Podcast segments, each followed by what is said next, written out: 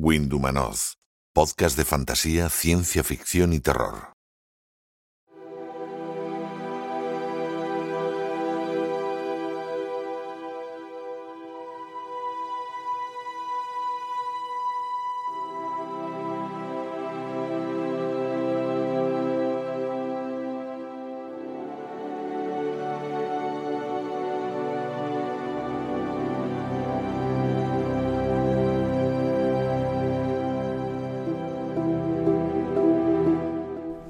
Los programas anteriores, las protagonistas de nuestro monográfico fueron la rusa Anna Starovinets y la norteamericana Shirley Jackson. ambos programas los tenéis disponibles en nuestro, en nuestro canal. Para empezar la segunda temporada de Windows Podcast hemos decidido viajar menos y no vamos a salir del barrio. Para, hablarnos de la obra de Emilio Bueso, que es el protagonista del monográfico de hoy, está con nosotros Daniel Izur. Daniel Izur no es la primera vez que se pasa por los micrófonos de nuestro programa. Ya estuvo en la tertulia que dedicamos a Bram Stoker en el primer programa de la temporada pasada. Daniel es ingeniero informático, aunque se está preparando para ser profesor de lengua y literatura. Empezó a escribir desde muy pequeñito, nos cuenta que tiene varias novelas en el cajón y publica reseñas, críticas y otros artículos literarios desde hace algunos años en su blog personal, neilizur.com. Además, tiene la manía de publicar artículos muy interesantes en nuestra web y también en papel en nuestra hermana mayor, la revista Windumanoz. Daniel, bienvenido de nuevo al programa y encantado de saludarte. ¿Cómo estás? Hola, ¿qué tal? Muy bien, encantado de, de charlar ahora contigo un poco. He de decir que Daniel fue eh, quien nos propuso este tema para el monográfico y nosotros la verdad es que aceptamos encantados, pues ya sabéis que siempre estamos abiertos a, temas interesantes y este sin duda lo es. Daniel, ¿por qué Emilio Bueso? ¿Por qué elegiste precisamente a este autor y cuál es el objetivo de, de hablar de él en este monográfico? Bueno, lo primero Creo que es un autor que escribe muy bien, que tenemos mucha suerte de que, de que escriba en castellano. Y luego que ahora mismo Transcrepuscular, Los Ojos Bizcos del Sol están en boca de todos, pero eh, realmente ha escrito muchas más novelas y que merecen además bastante la pena. Así que a ver si con esto animamos a que la gente lea Los Ojos Bizcos del Sol y, y el resto de su obra. Sí, eso suele ocurrir. Es verdad que con ciertos autores suele ocurrir que cuando tienen algún éxito grande, como que hay veces que hay que recordar que tienen otras obras anteriores que también son de calidad. Entonces vamos a, hablar un poco de ellas. De hecho, su primera novela, la primera novela de Emilio Hueso, eh, se publicó en 2007, ¿verdad, Daniel? Y fue Noche Cerrada. ¿Nos puedes hablar un poco de ella? Sí, eso es, Ya hace unos, unos cuantos años que, lleva publicando Emilio Hueso. Eh, Noche Cerrada es su primera novela y sí que es verdad que se nota que no tiene un estilo tan, tan definido como después en, en Diástole, que salieron, salió ya con cinco años de diferencia y me, mejoró bastante a mi parecer, al menos en el sentido de definir mucho más su, su estilo que Noche Cerrada es una novela recomendable, está bien, una novela de terror. A la gente que le guste las historias de fantasmas se lo va a pasar bien. Pero es verdad que eh, se nota que es la novela primeriza de, Emilio Bueso. Aún así, totalmente recomendable. Es una novela cortita, se lee muy rápido y además tiene por ahí un poco de fondo la guerra civil que, es algo original, yo creo, dentro de las historias de fantasmas. Así que animo a la gente a que le dé una oportunidad. Pues sí, además muchas veces eh, cuando algún autor te gusta, eh, te gusta bucear en su literatura anterior. Y la primeriza seguro que aunque a lo mejor tenga mucha diferencia con, con los libros actuales, pero seguro que ya ahí se intuye al hueso que podemos disfrutar ahora, ¿verdad? Sí, y además, claro, tengo que hacer un apunte, que es que yo lo que he hecho ha sido leer toda su obra y después Noche Cerrada. La gente que empiece por Noche Cerrada igual dice, qué, bien escribe, y luego siguen leyendo y van diciendo, jolín, escribe todavía mejor. Claro, yo he hecho casi el recorrido a la inversa, he ido desde la última hasta la primera. ¿Con qué editoriales ha publicado eh, Emilio Hueso, Daniel? Pues ha publicado con Salto de Página, con Valdemar, con Gigamés, que es ya la, la, obra grande que, ha publicado de la que hablaremos después. Genial. Y también ha ganado varios premios, ¿verdad? Esto por hacer una breve introducción de, de Hueso para que, aunque la mayoría de nuestros oyentes estoy seguro de que lo conocen, pero para quien no lo conozca, para que sepan de quién estamos hablando, porque también es un autor premiado. Sí, ha ganado, ha ganado bastantes premios y, además ha quedado finalista en, otros cuantos, en, muchos. Eh, Kelvin, Ignotus, Nocte, Celsius, su, segunda y tercera novela, eh, Diástole y Cenital, perdón, ganaron el premio Celsius. Luego Extraños Eones ganó el premio Nocte y la, trilogía de los ojos bizcos del sol, Transcrepuscular, Antisolar y Subsolar quedaron finalistas las tres cada una en su año en los premios Kelvin, pero, pero hasta este último año no ha recibido el, premio Celsius de, la dirección.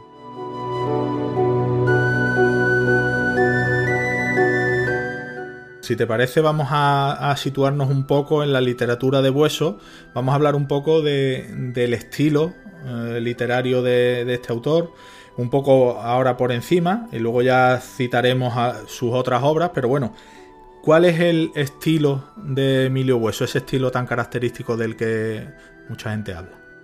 Yo creo que la mayoría de los que hemos leído a Emilio Hueso, casi con leer una sola novela suya, ya reconocemos al instante, con, unas pocas páginas, eh, cualquiera de sus otras novelas, porque tiene un estilo personal muy definido, que es un poco canalla, desenfadado, descarado. Además contrasta porque Utiliza un lenguaje bastante elaborado normalmente y, muy preciso. Se, nota que es una persona que conoce la, lengua castellana y la utiliza a fondo, pero después, y lo hace muy bien, introduce algunos elementos que, contrastan y te llaman la atención porque eso tienen un cierto tono canalla y, desenfadado que también le sirven mucho para, hacer humor negro, que, que, yo creo que le gusta porque está muy presente en, toda su obra. Además, también se adecua muy bien porque con esto que acabo de decir la gente puede pensar que siempre escribe igual y, no es así. Eh, se adapta muy muy bien a la historia que tiene que contar y ya de hecho lo veremos ahora hablando un poco más eh, de cada novela que sabe perfectamente cómo tiene que contar cada historia. Pues a ver, cuéntame cómo, contó la historia de Diástole. Ese libro, si no me equivoco, se publicó en 2011 y, bueno, cuéntame así más o menos el tipo de prosa, porque creo que hay una evolución evidente respecto a, Noche Cerrada. Cuéntame un poco sobre, sobre ese libro. En Diástole tenemos a un protagonista un poco peculiar que yo creo que no se utiliza mucho en la literatura de género. Es un drogodependiente que está tocando fondo prácticamente. Pintor, además, en, Francia, que es otra de las cosas que le gusta mucho a Emilio Hueso, jugar con las ambientaciones. Nos lleva a Francia, nos lleva a Canadá, nos lleva a Rusia, nos lleva a un planeta por ahí perdido. En esta novela utiliza una prosa mucho, mucho más elaborada, que además yo creo que viene a cuento, porque es una novela de terror más, más clásico, eh, muy misteriosa y también por paradójico que suene, le da además una visión científica que yo considero maravillosa a uno de, los mejores mitos que han llegado hasta nosotros, que prefiero no revelar para que la gente lo descubra, aunque hay pistas ya en la portada y, durante la novela, pero, pero bueno, mejor descubrirlo por uno mismo. Y en, esta novela, de hecho, para comprobar el estilo podéis leer las primeras páginas que siempre están gratuitas de prueba en Google Books o Amazon, que, que vais a ver el primer capítulo, cómo está redactado, cómo, cómo está escrito, con, este protagonista eh, encarando la cuesta que tiene que llevarlo hasta la, mansión del millonario que lo ha contratado para que le pinte un retrato. Y es, fascinante cómo está constantemente el protagonista debatiéndose entre subir, no subir, seguir para adelante con, con su coche que, es un tal Horizon al que le tiene mucho cariño, el coche no tira, él está deseando meterse un chute y eh, está genial, está, muy, muy, muy bien escrito y, te llega, te llega hondo. Hablando de, lo que decías antes, que ah, por las características que has comentado de, la literatura de Hueso, podía haber alguien que pensara que siempre escribía igual y que esto no es así, de hecho ya lo estamos comprobando, pero es que eh, después de Diástole publicó al año siguiente Cenital, y ahí también hay un giro, me refiero, en las diferencias que hay entre una obra y otra, aunque, como bien dices, leyendo unas cuantas páginas de Hueso ya lo reconoces perfectamente, pero sí que hay bastante diferencia entre una y otra. Cuéntanos algo de Cenital. Sí, por eso en Diástole, por, por ejemplo, tenía esa prosa más elaborada y luego en Cenital opta por una prosa más sencilla, más directa, un, estilo que busca la, palabra precisa, la palabra exacta y con frases cortas, que además yo creo que es que vienen, vienen muy a cuento con, esta obra porque es una obra posapocalíptica que narra la vida en una ecoaldea que ha sobrevivido y lo hace de forma muy desapasionada. Además, la novela tiene cierto tono ensayístico porque siempre nosotros normalmente cuando hablamos, yo creo todos de, novelas sobre zombies o películas sobre zombies, mm. lanzamos la típica pregunta de ¿sobrevivirías a un apocalipsis zombie? ¿O tú crees que sobrevivirías? ¿Qué harías? Y aquí Emilio Hueso plantea más bien la pregunta de ¿sobrevivirías sin supermercados, sin móvil y sin electricidad? Sin zombies también. Simplemente si te las puedes apañar tú solo después de que colapse el sistema. Que, por ejemplo, bueno, mi, abuelo es un poco MacGyver, pero yo, yo, no sé nada, que te hace un apaño a la mínima. Pero aquí lo que vemos es que hay gente que sí que es capaz de coger y montarte en un momento un motor o, más o menos aprovechar eh, la luz solar. O sí, los pocos recursos que, tienen saben aprovecharlo. O incluso potabilizar el agua. Y aquí vamos viendo un poco ese proceso y a mayores también tiene mucho de ensayo lo que he dicho y tenemos la, crítica a nuestro estilo de vida actual, al corporativismo, al liberalismo exacerbado y yo creo que en general es una crítica al exceso que también os invito a que veáis algunas charlas o entrevistas a Emilio Hueso que le encanta hablar de este tema y de hacer un poco la figura de, de persona que está constantemente advirtiendo sobre la que se nos viene encima. Así que si, si, si estáis muy bien de ánimo, la podéis ver. Si, si no, tampoco, tampoco recomiendo que os metáis en las charlas de Emilio Hueso vaticinando el fin del mundo. Además, a, apocalíptico, ¿no? Un poco apocalíptico. exacto. Y la siguiente, que también creo que fue al año siguiente de publicar Cenital, en 2013, Esta noche arderá el cielo, y también ahí tenemos un giro, otro cambio que nos ofrece Bueso en su literatura. ¿De qué va este Esta noche arderá el cielo? Para empezar, es, es una obra más, más divertida, yo creo. Tiene su parte oscura, pero por ejemplo, Diástole es una novela de misterio y que al final esconde algo bastante oscuro. Luego, por otro lado, Cenital es muy cruenta, aunque tiene, tiene un pequeño chiste al final, una vuelta de tuerca que hace que casi toda la novela sea un chiste. Incluso después de todo el ensayo, todas las advertencias, parece un chiste la novela. Y las, las personas que la lean lo entenderán después, o las que ya lo hayan leído. Y luego en esta noche arderá el cielo empieza con un tono un poco más desenfadado, más divertido, dos moteros que se reencuentran para recorrer la Transtaiga, que es una carretera que cruza una parte de Canadá en medio de la nada. Son más de 600 kilómetros que no llevan a ninguna parte y que están completamente alejados de, los núcleos de población. Así que en, en esta aventura se van a encontrar con ciertos personajes y les van a pasar distintas, distintas cosas. En cuanto a estilo, esta, esta novela creo que gana mucho porque ambienta muy muy bien eh, Canadá con, con esos paisajes, la aurora boreal, absolutamente nadie a tu alrededor, solamente La moto y tú. Creo que la novela empezaba con la frase de el mundo en un puño y el puño en el acelerador. Y, y nada, se centra mucho en, en, esa prosa explosiva, eh, visceral, en las texturas, en los colores, en las imágenes, y realmente sientes que estás allí con, los moteros en medio de la nada y, viendo, la, viendo el cielo arder, que de ahí viene al final el, título de la novela.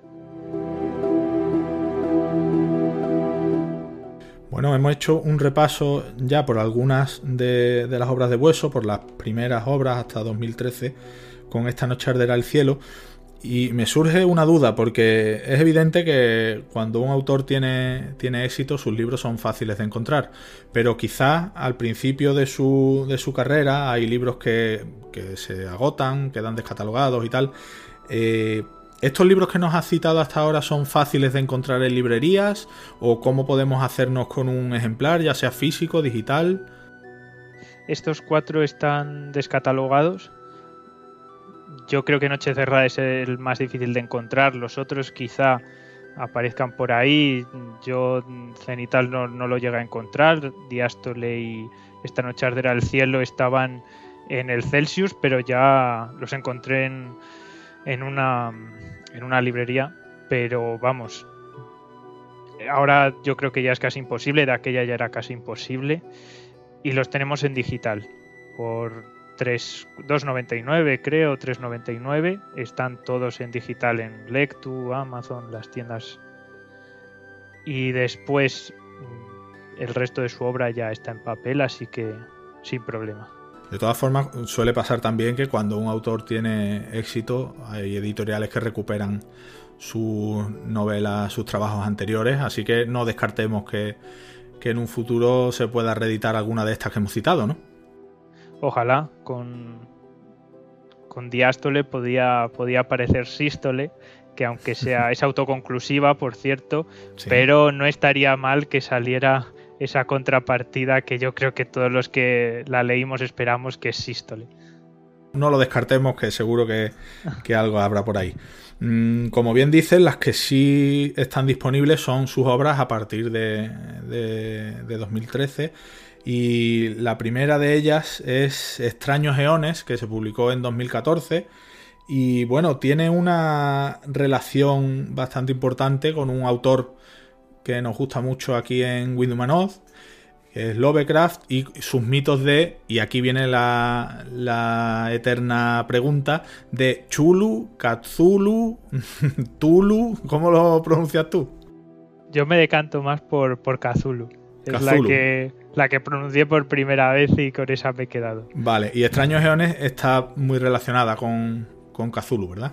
Se ambienta directamente en los mitos. No es de estas obras que se puede decir eh, Lovecraftiana, bebe de los mitos. No, no, directamente se ambienta en, este universo. Así que los, grandes amantes de Lovecraft encontrarán a ciertos dioses y ciertas criaturas por, estas páginas. Además, a mí me, llamó mucho la atención el hecho de que se ambientara en, el Cairo, en el cementerio del Cairo, que es también bastante original, ¿no?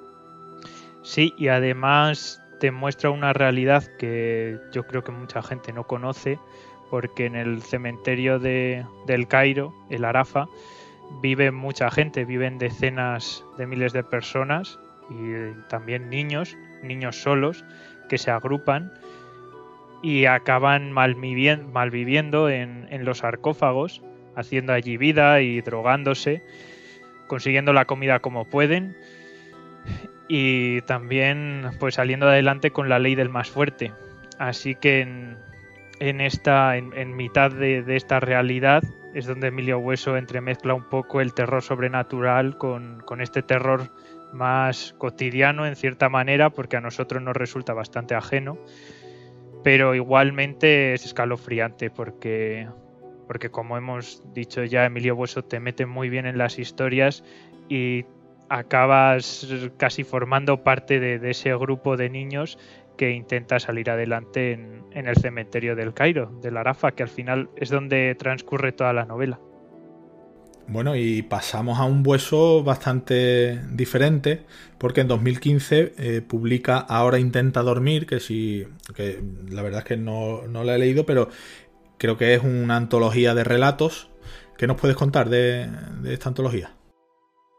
En Ahora intenta dormir, de Emilio Buso yo creo que cambia un poco, porque al final coge ciertas ideas que tiene y cada idea desarrolla un relato diferente y además lo conocemos en formato corto, que lógicamente cambia respecto al, al, formato largo que nos tiene acostumbrados. Y también es otra experiencia porque son relatos que ha ido recogiendo a lo largo de toda su carrera profesional y entonces no tenemos una concentración de relatos que ha escrito en los últimos dos años, tres años, no, es a lo largo de toda su carrera las distintas ideas que ha ido teniendo. Él mismo dice que aquí, pues, a partir de los sueños que, que tiene, o por ejemplo, ideas que en un primer momento estaban planteadas para novelas, pero no han calado muy bien y entonces se han quedado en un relato. Y bueno, es para la gente a la que le gusten los relatos, pues es una opción muy buena. Yo nunca he sido muy fan de los relatos, pero, pero recomiendo ahora intentar dormir, que para leer de vez en cuando un relato está, está muy bien. Y además hay algunos que se te quedan. Son, son terroríficos de verdad. Es otra forma de leer a hueso. Es cierto que, que, hay personas que son más de novelas que de relatos, pero hay muchos a los que les gustan los relatos y a lo mejor esta obra eh, buena para introducirse en la literatura de Hueso y a lo mejor le pica la curiosidad para luego leer alguna de sus novelas también.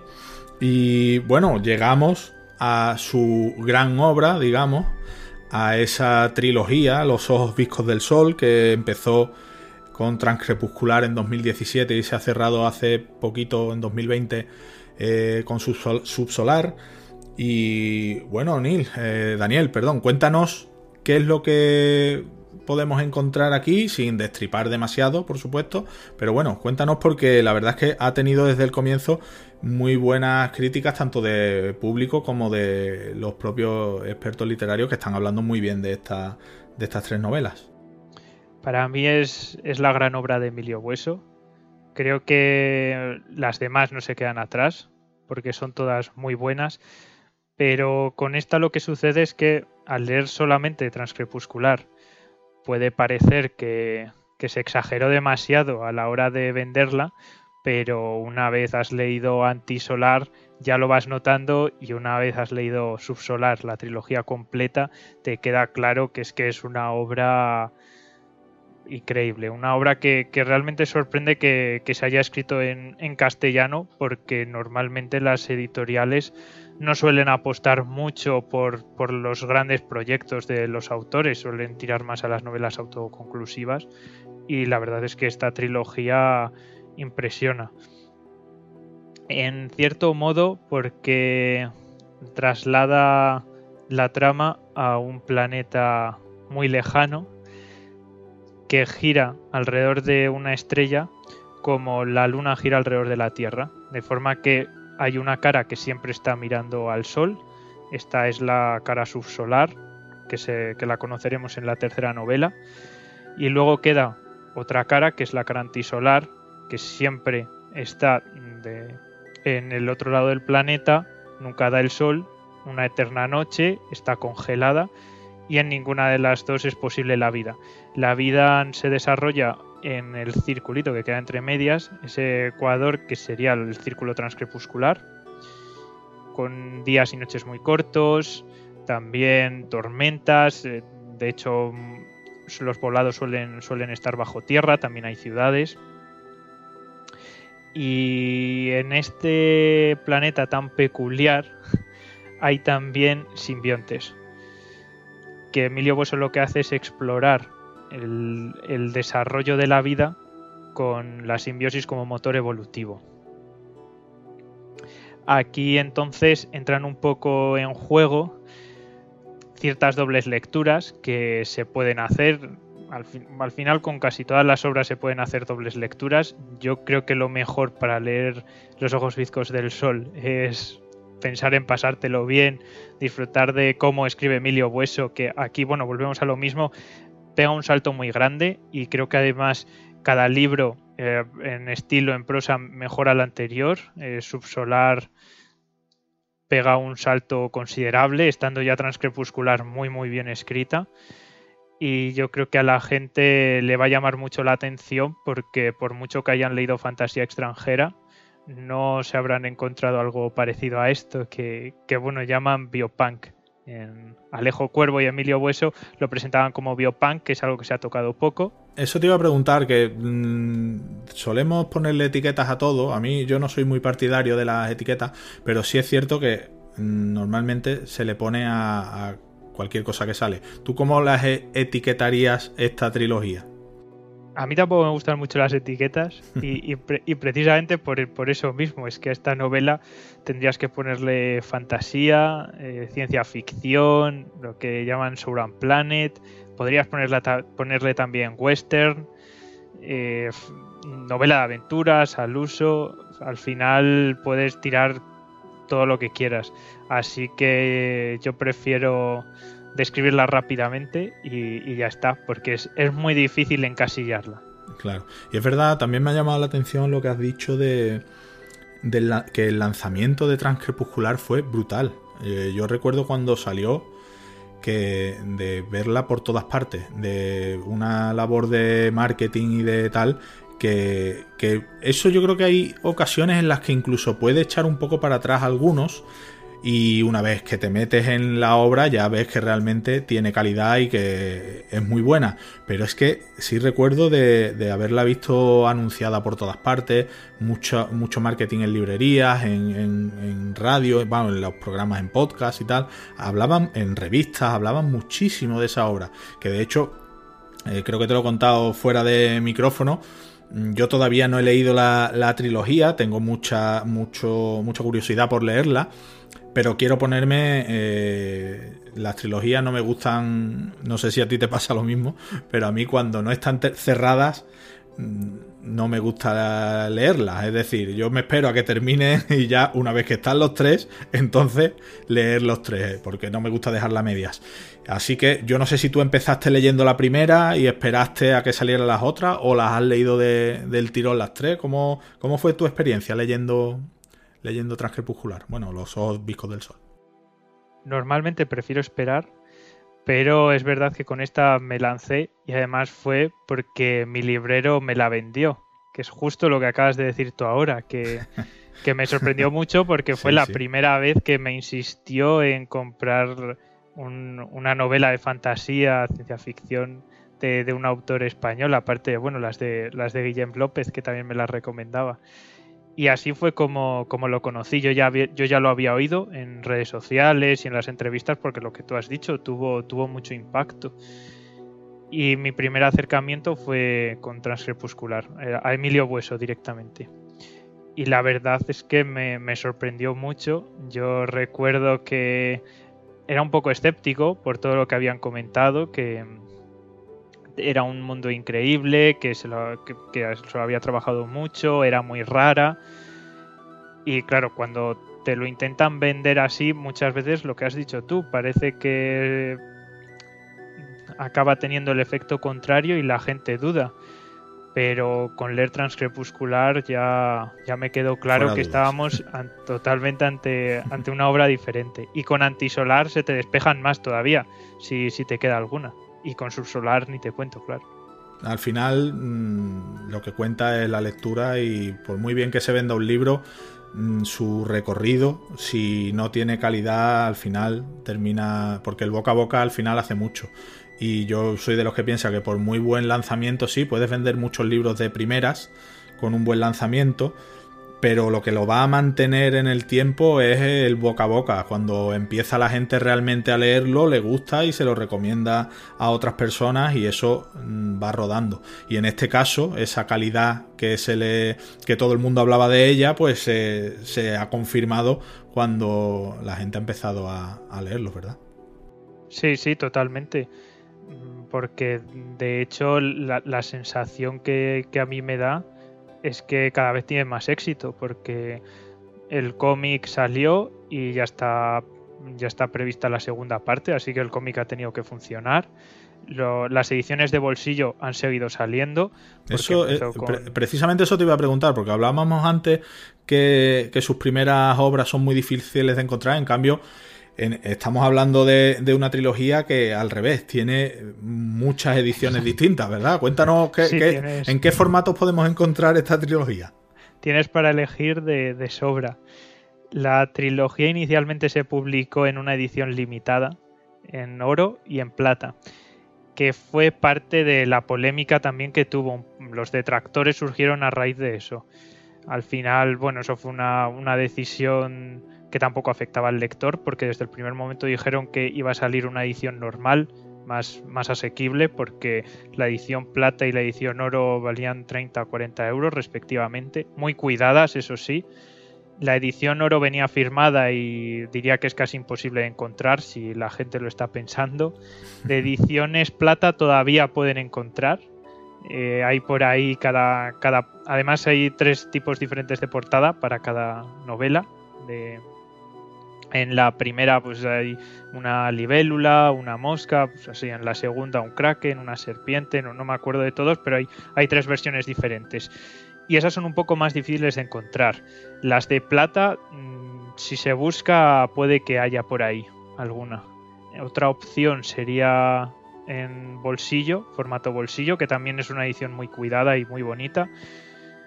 Y ahora sobre todo tenemos la oportunidad de, hacernos con el tomo integral, que también eh, está a la altura de, las, de las otras ediciones, porque tiene una una cubierta de Tomás Hijo que, es impresionante. es impresionante. Y las demás no, no, recuerdo cómo se llama el ilustrador, no sé si es Alejandro Terán de, de la trilogía Los Ojos Viscos del Sol, la, edición limitada, las de oro y plata, que también son impresionantes, y de las de bolsillo. Y esta última con el tomo integral también, así que al final hay, hay donde elegir y, y, todas son muy buenas ediciones, muy cuidadas y que van a quedar muy bien en la estantería de, la gente. Me ha quedado claro por lo que, por cómo has hablado de ella, que tu obra favorita de, de Hueso es, esta trilogía. Eso es así, ¿verdad? Hasta ahí sí, vamos es, Sí, es así, es la que más me ha gustado. Si hubiera que elegir una segunda, ¿cuál es tu segunda obra favorita más allá de, la trilogía de, de Los Ojos Viscos del Sol? Mm, quizá eh, me lo pones muy difícil, ¿eh? porque entre las demás están, están todas arriba. Quizá me quedaría con Extraños Seones, porque me, me, gustó mucho. Luego, cada uno es verdad que tiene sus particularidades. Por ejemplo, Cenital es una novela muy buena y que trata unos temas complicados y que además tiene un giro final con ese chiste que antes comentaba que cambia por completo la novela. Creo que eso le sucede a, casi todas las novelas de Emilio Bueso y es que cuando las vuelves a leer las ves con otros ojos. De hecho yo para leer Subsolar me volví a leer Transcrepuscular y Antisolar y fue ahí cuando me dejaron impresionado. La, primera vez que las leí me gustaron, pero es verdad que al coger otra vez Transcrepuscular, Antisolar y del tirón a por Subsolar, me, maravillaron mucho más. Y creo que eso también es algo muy valioso. Cuando, cuando una novela gana con una relectura, es que es una buena novela. Y tanto. Pues mira, eh, en, el, en el primer programa de Windumano Podcast eh, dedicamos el monográfico, como dije al principio, a la rusa Ana Starovinets y tuvimos el placer de poder conversar un, ratito con ella. Pero es que en esta ocasión eh, volvemos a, estar de suerte y, está con nosotros Emilio Hueso para respondernos a algunas preguntas. Así que mm, ya está con nosotros, como digo, Emilio. Hola Emilio, encantado de, tenerte con nosotros y muchas gracias por aceptar nuestra invitación. Hola, un placer volver a estar con vosotros. Bueno, Daniel, después de todo lo que nos has contado de, de Emilio, te dije que, que, te prepararas algunas preguntitas para él ¿Qué preguntas son las que tienes preparadas? Hola Emilio, pues lo primero por lo que queríamos empezar es preguntándote acerca de, del Celsius y los eventos literarios, porque al final la escritura es un oficio bastante solitario y estos festivales que parece que ahora se están poniendo muy de moda, que están teniendo muy buena acogida, supongo que beneficiarán bastante al, al escritor, conocer a los lectores, hablar con ellos. Así que, bueno, ¿cómo, cómo ha sido terminar la trilogía y cómo ha sido reencontrarte con tus lectores después de, tanto tiempo? Volver a Avilés, al Festival Celsius, después de haber terminado ya la trilogía, ya con todo, con todo publicado, pues ha sido bastante liberador, básicamente porque había mucha gente que me tenía puesto en cuarentena. Mm, esto es una cosa que, que yo también comprendo, ¿no? Hay mucha gente que me decía, yo no quiero que me hagas un Martin o que me hagas un Rothfuss, yo hasta que no termines esto no me pongo, ¿no? Y bueno, es bastante reconfortante reencontrarte con esa gente porque son lectores que temías haber perdido y siempre resulta muy satisfactorio ver que están esperando a, que termines de trabajar para ponerse con lo tuyo y, eso, bueno, me ha, me ha, sentado estupendamente. También, eh, bueno, eh, decir que pues, las tres entregas de, de Los Ojos Picos del Sol han quedado finalistas del premio Celsius, ¿no? parece que la academia no me quiere nada y, me ha dejado ahí eterno finalista en las tres entregas y este año pues he ido y me he llevado pues el premio de la organización por el vamos ha sido algo así como un premio para el eterno finalista que, me ha permitido sacarme esa espinita que tenía ahí clavada no y bueno estos festivales de contacto con el público sobre todo después de un año de pandemia son muy importantes ya no solo para desvirtualizar las caras de los más de los seguidores más fieles, de los de los de la gente que se recorre de 300 kilómetros para verte. Ya no solo es eso, es que en las redes sociales mm, hay mucha gente que te dice lo que nunca te diría en la cara. Y a la cara hay mucha gente que te dice lo que nunca te diría en las redes sociales. Yo creo que em, este, este mundete se ha virtualizado mucho en los últimos años. Yo cuando cuando irrumpo en la escena en el 2007 las redes sociales y internet estaban empezando a despegar, pero todavía circulaba mucho por el canal analógico y la transformación ha traído cosas buenas y cosas malas. A mí poder ver a la gente, mirarles a los ojos, las colas que se forman, las fotos y los abrazos, todo eso a mí me nutre y me mantiene un poco, eh, ya no solo con los pies en el suelo, ¿no? sino que me ayuda a, a conservar la poca cordura que me queda normalmente hablas mucho sobre el apocalipsis y, el fin del mundo que nos viene por, culpa de, los recursos no, renovables y del colapso económico. Y lo que quería es que por una vez nos lanzaras un, si puedes, un mensaje esperanzador para tranquilizarnos un poco. Últimamente estoy intentando ser más optimista y más luminoso en mis, en mis declaraciones y en mis trabajos, ¿no? Más que nada porque bueno, hemos atravesado una epidemia y porque la situación se está poniendo pues, de aquella manera. Tengo hasta el, no sé, el último relato que he publicado en, en, la antología Obscura 2 eh, intenta terminar con, con una con, esperanza y con buen rollo, ¿no? que es una cosa que, no, que me, me habían reprochado mucho y que parece que no se me da tan mal, pero bueno, en fin yo tampoco es que me sienta incómodo en el papel de profeta del apocalipsis y de ángel de la muerte. Se acerca la exterminación, viene el juicio final, vamos a morir todos. En fin, hablando en serio, que me pidas optimismo ahora, cuando parece que a la cadena de suministro le está pasando algo muy raro y que no comprendemos nada bien. Ahora no, es que, no solo es que haya escasez de microchips, es que se están disparando los precios del acero laminado, el aluminio, el cobre, el cemento, hasta la madera. Faltan pigmentos, resinas epoxi, varios tipos de plásticos. Lo cierto es que las materias primas están escaseando.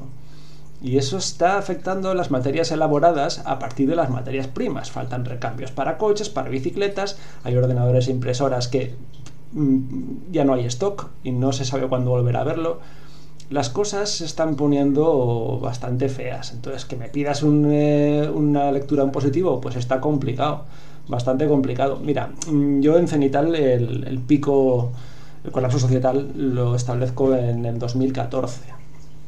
Lo cierto es que las compañías petroleras arrojaron la toalla en 2014, dejaron de invertir y redujeron todas en un 60% su inversión en búsqueda y puesta de explotación de nuevos yacimientos. Esto es que yo el timing lo había establecido con un cierto criterio, Pero, mm, ¿qué ha pasado? Pues que eh, parece ser que la resiliencia mm, del sistema y la forma en la que todo está montado no nos ha llevado a un colapso catabólico abrupto, sino a, una, a un aterrizaje que ha empezado suave pero que se irá acelerando. La parte positiva de todo esto es que yo de alguna forma cuando me pongo catastrofista parece que me estoy equivocando. La parte negativa es que el programa eh, del agotamiento de los recursos finitos sigue su curso, que hay algunas cosas que parecen ser una voladura controlada y que parece que bueno que entre el fracking y los petróleos basados en, en arenas asfálticas y alquitranes y, y luego la bajada de consumo que supone eh, el aumento de los precios, los cambios en los estilos de vida. Digamos que intentamos adaptarnos, ¿no? Y, y, si quieres un mensaje optimista, pues que puede que de alguna forma, con dolor y tiempo, pero consigamos adaptarnos a un estilo de vida más sostenible poco a poco a medida que la población se vaya contrayendo de manera natural. Y esto quiere decir que no, no habrá un apocalipsis como el que yo novelé en el 2012 pero bueno, que si repasas mis declaraciones verás que desde incluso antes de que se publicara Cenital y hasta día de hoy, siempre me he mantenido firme en la idea de que nuestro estilo de vida es insostenible y se tiene que replantear. Y esto yo creo que cada día tiene menos discusión. Ahora queríamos preguntarte por el terror, acerca del terror y, del miedo, ya que es uno de los temas que, más abordas en tus novelas. Así que queríamos recordar esa, esa, frase de Lovecraft que decía que la emoción más antigua y más intensa de la humanidad es, es, el miedo y el más antiguo y más intenso de los miedos es el miedo a lo desconocido. Así que estás de acuerdo con esta, con esta cita, hasta qué punto estamos hechos de miedo eh, y, también, bueno, preguntarte por, por, una antología de terror para niños, que alguna vez lo, lo has comentado, así que ¿qué nos puedes decir acerca de esos miedos infantiles, cómo cambia si esos miedos nos acompañan de por vida. Estamos hechos de nuestros miedos. Esto es así. O sea, básicamente porque definir una cosa es limitarla y nada te limita más que tus propios miedos. Son tus inseguridades y tus faltas de confianza en ti mismo las cosas que determinan hasta dónde puedes llegar, lo que puedes hacer, lo que no harás, lo que ni siquiera te atreverías a intentar, etcétera, ¿no?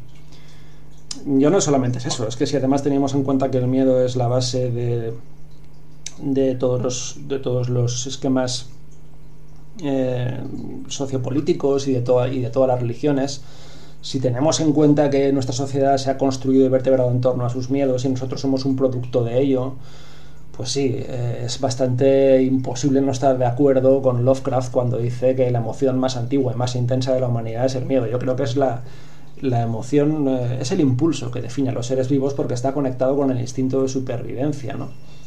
¿Qué ocurre? Mm, hay miedos que son necesarios.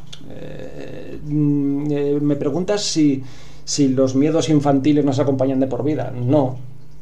Tú puedes tener un trauma infantil y superarlo durante la adultez. Esto es bastante más habitual de, los de lo que nos creemos. Pero sí que es cierto que los miedos atávicos no son negociables. Un miedo atávico es uno de los que traes de serie por ser un mamífero diurno. Mm, tienes miedo a la oscuridad porque en ella se ocultan los depredadores desde que vivías en los árboles porque eras un mono, ¿no? Tienes miedo a las aguas profundas y a las alturas porque tú no eres una cabra montesa ni eres un pulpo. Esos miedos no son negociables. Tampoco es negociable que tengas miedo cuando circulas a 250 por hora por la rampa de un garaje, porque básicamente si no tienes miedo ahí vas a durar poquito en este mundo. Esos son los miedos que no te puedes quitar de encima ni a tiros. Luego están los que no te puedes sacar tú por cómo es tu personalidad o tu estilo de vida o tu situación. Eso ya es una cosa más personal, ¿no? Pero en aspectos generales, el hombre es un animal que nace como una tabula rasa y que solo lleva grabado a fuego en, su cabeza el instinto de succión para poder mamar cuando es un bebé y a partir de ahí desarrollarse. Los miedos vienen después, pero aún así pensamos que los atávicos, los instintivos, esos siempre queda algo. Todos los demás se pueden reeducar y se pueden controlar. Y así es como funciona nuestra estructura y con eso es con lo que trabaja. Con esos miembros trabaja un autor de literatura de terror. Tiene que saber qué miedos son intocables y cuáles se pueden ir modulando y se alteran mediante reflejos condicionados. Manipulando, acondicionando, sugestionando al lector, puedes hacerle más proclive y más propicio a según qué inseguridades, qué, miedos, y al contrario, puedes acabar descondicionándole, saturándole, haciéndole que pierda el respeto y que algunos monstruos y sustos ya dejen de darle miedo porque ya está saturado y comienza no sé, una reacción como la que puedes observar en el cine cuando a alguien le entra la risa floja en un momento espantosamente horrible. Eso es una distensión son reacciones nerviosas, ¿no? En fin, ya te digo, no es que los miedos infantiles estén grabados a fuego, son, son bastante negociables. Eh, durante la adultez revisas cosas, puede ser más duro enfrentarse a un miedo que lleva, que lleva contigo 40 años que enfrentarse a uno que acabas de fraguar, pero el hombre es capaz de grandes cosas y todos podemos superarnos y, vencer nuestra resistencia, salir de nuestra zona de confort y batirnos eh, con nosotros mismos en nuestras inseguridades. Yo, en ese sentido sí que creo en la humanidad. En otros no, pero en ese sí.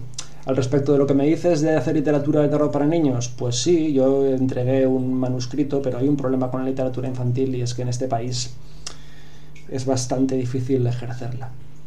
En parte es porque la mayor parte de las editoriales que, la abordan están controladas por la iglesia y eso para un ateo como yo supone un hándicap importante porque además yo no quiero formar en valores morales ni, ni ejemplarizar, ni... No, no, yo solo aspiro a entretener y más a un público que es menor de edad y que tiene pues eh, un determinado perfil, ¿no? Entonces eh, he encontrado problemas para abordar a, ese público. En parte míos, por la forma en la que yo entiendo el miedo y por lo sucio que es todo lo que hago, y en parte también eh, por parte de la industria que intenta posicionar según qué referentes, ya no solo morales, mm, sino culturales, con los que yo pues eh, a lo mejor tampoco me siento cómodo, estoy muy de acuerdo. Así que, pues teniéndolo todo terminado y redactado y satisfecho con la novela, le he mandado un cajón del que posiblemente no saldrá nunca. Esto es que no va a ser un sector en el que yo desembarque por lo menos durante los próximos años. Lo siento, uno tiene sus limitaciones. La inspiración para algunos de tus relatos muchos presentes en la antología Ahora intenta dormir, que acabamos de hablar de ella, surgió de tus pesadillas. ¿Qué es para ti el mundo de los sueños? ¿Qué son para ti los sueños? Que es, algo sobre lo que se ha escrito mucha fantasía, el mundo onírico. Así que quería preguntarte si, si da para una novela de Emilio Hueso. La fijación por lo onírico es una constante en mi trabajo, en todo lo que hago y además es, yo creo que es uno de los grandes pilares en los que descansa no solamente eh, la narrativa de terror por aquello de la influencia de lo pesadillesco, sino también el fantástico en general. Hay autores eh, canónicos eh, como Lovecraft e incluso vanguardistas con un pie en los cánones como Ligotti que han llegado a destacar especialmente cultivando lo onírico por su impulso onírico en todo lo que hacen pero es que yo creo que es una cosa más cultural y mucho más abierta. Hay muchos eh, de los grandes productos eh, de la industria del entretenimiento que están fuertemente cimentados en lo onírico. Y es que la importancia de, los estados alterados de la conciencia eh, a la hora de crear, yo creo que está siendo ninguneada por aquello de que somos una cultura que tiene un problema con el uso de las drogas psicotrópicas y... Pero todo es romper amarras con la realidad, con la conciencia, con la lógica y, salir volando, ¿no? Y, en este sentido hay una cosa que está, una forma de alucinar que está al alcance de todo el mundo, que es echarse a dormir y que hacemos a diario. Yo creo que es muy importante eh, manejar eh, cierto impulso onírico a la hora de cultivar estas letras y yo creo que Mm, ya no solo queda para una novela de las mías, sino que de alguna forma me ha dejado pozo en todas, en todas ellas. ¿no?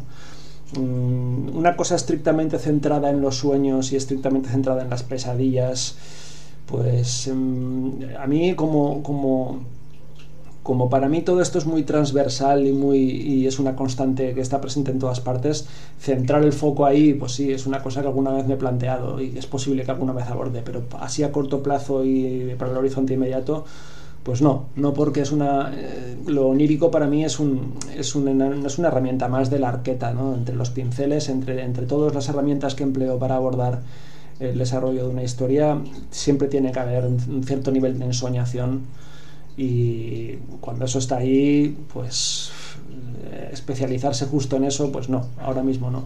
Pero ya te digo, mm, siempre tiene que haber eh, un cierto componente de, de, irrealidad, de, pesadilla en, todo lo que hago yo. Más que nada porque mm, a menudo, y esto no es que lo ponga en la contraportada de ahora intenta dormir, es que es una cosa que es así. Eh, me acude la inspiración para ambientar situaciones y ambientes eh, soñando, durmiendo. Y me gusta así. Más que nada porque también me permite a mí descansar la conciencia a la hora de abordar los procesos creativos y, sumergirme un poco dentro de mis propias neuras y, explorarme, ¿no? Y eso hace más divertida la experiencia de abordar el folio en blanco ya te lo preguntamos en, la, en la web cuando te entrevistamos, pero no nos convenció mucho la respuesta, así que si podemos tener una pista sobre lo que leeremos de Emilio Hueso en los años venideros, si tendremos sístole, si tendremos alguna otra locura como los ojos bizcos del sol. Lo he comentado ya en varias redes sociales y en alguna cota entrevista de las que vengo dando desde que se publicó Subsolar. Ahora mismo estoy a verlas venir, no estoy haciendo nada y no tengo planes de, para publicar nada a corto plazo. Esto es por muchos motivos. Eh, para empezar, porque hay un cierto nivel de agotamiento. Estoy como exhausto ¿no? después de haber hecho esto y con ganas de, también de hacer balance ¿no? de resultados, porque pues, eh, hasta dentro de unos meses que pueden ser más largos de lo que me temo, tampoco sabremos cómo le ha ido a los ojos picos del sol en conjunto y en general. Yo qué sé, tienes que pensar que, por ejemplo, el cómic ahora pues eh, se dispone a lanzar su segunda entrega, que acaba de salir el bolsillo de Subsolar, con lo cual eh, todavía hay gente incorporándose. Luego están los que se han metido en la historia con el ómnibus, esos eh, están prácticamente empezando ahora. Yo necesito eh, saber cómo ha ido esto antes de meterme en otro jardín de este calibre. Cosa que podría pasar, pues sí, si tras hacer balance a mí esto me merece la pena y al público también, si veo que nos ha gustado y nos ha venido bien, pues a lo mejor, pues mira, por, poder hasta podría ambientar otra historia en el, en el universo de, de, los ojos picos del sol. No te creas que no tengo algo bocetado por ahí. Pero también tengo un montón de inéditos muriéndose de asco en el cajón, cosas que me gustaría publicar y que me habría gustado publicar ya hace tiempo. Mm, ¿Qué ocurre? Estoy valorando un poco toda esta locura. Eh, además es que también está pasando que, bueno, que, parece que arrecie un poco la crisis del libro en algunos momentos, ¿no? Me llega muy mal feedback de según que eh, compañeros de armas y editoriales que se plantean eh, reducir actividad o creo que estamos en un momento difícil mm, de, los muchos que han habido en, los últimos 20 años este parece pintar especialmente mal entonces pues igual estoy un poco que, me he recogido mis cuarteles de invierno mientras reflexiono a ver exactamente hacia dónde quiero moverme ¿no? entre las cosas que tengo ahora eh, pues bastante avanzadas hay hay hasta algo de realismo, hay un techno thriller. Eh, sí, se podría publicar Sístole, pero eso implicaría tener que relanzar Diástole. También me gustaría sacar una reedición de Cenital. Y yo qué sé, en conjunto son muchos frentes abiertos. También tengo otro lote de relatos eh, que se llama No intentes despertar y que cogería un poco el relevo de ahora intenta dormir. Puedo hacer muchas cosas, pero la cruda realidad ahora mismo es que no me apetece hacer absolutamente nada. Más que pensar y repararme un poco, lamer algunas heridas, replantearme algunas estrategias.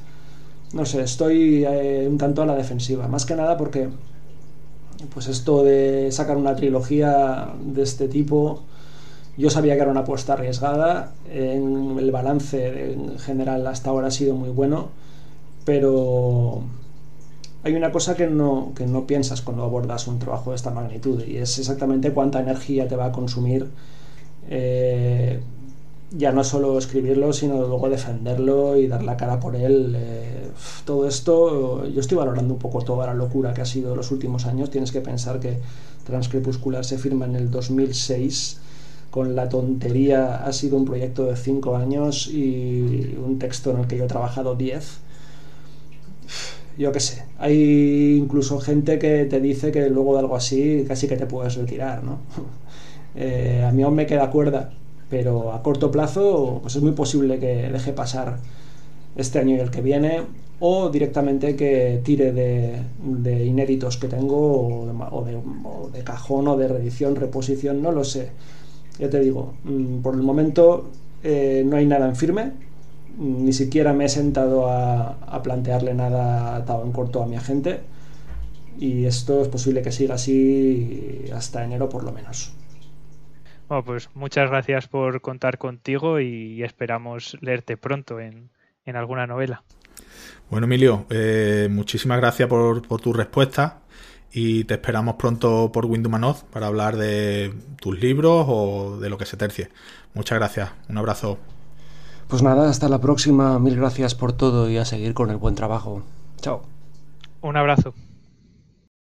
Bueno, y con las palabras de, Emilio Hueso, yo creo que ponemos un broche de oro a este monográfico que le hemos dedicado. Yo no sé a vosotros, pero escuchando a Daniel, la verdad es que me han entrado unas ganas terribles de leer a Hueso, eh, de leerlo más y de leerlo mejor. Daniel, eh, como siempre, muchas gracias por estar en Windows Podcast. Es un placer disfrutar y aprender contigo y estoy seguro de que pronto volverás a estar por aquí, ¿verdad? Sí, os espero y bueno, muchas gracias a vosotros, que el placer es mío. Hay muchos temas que comunes que nos gustan y aquí estaremos para contarlo. Eso espero. Muchas gracias. Un abrazo, Daniel. Otro abrazo. En Windumanoz queremos traerte lo más interesante de la actualidad de los géneros especulativos, junto con la mejor ficción corta y el mejor arte. También queremos ayudar a los autores dándoles voz y visibilidad y para todo ello necesitamos contar con tu espada. Visita patreon.com barra Windumanoz, echa un vistazo a nuestras recompensas y considera unirte al grupo de amigos que apoyan este proyecto.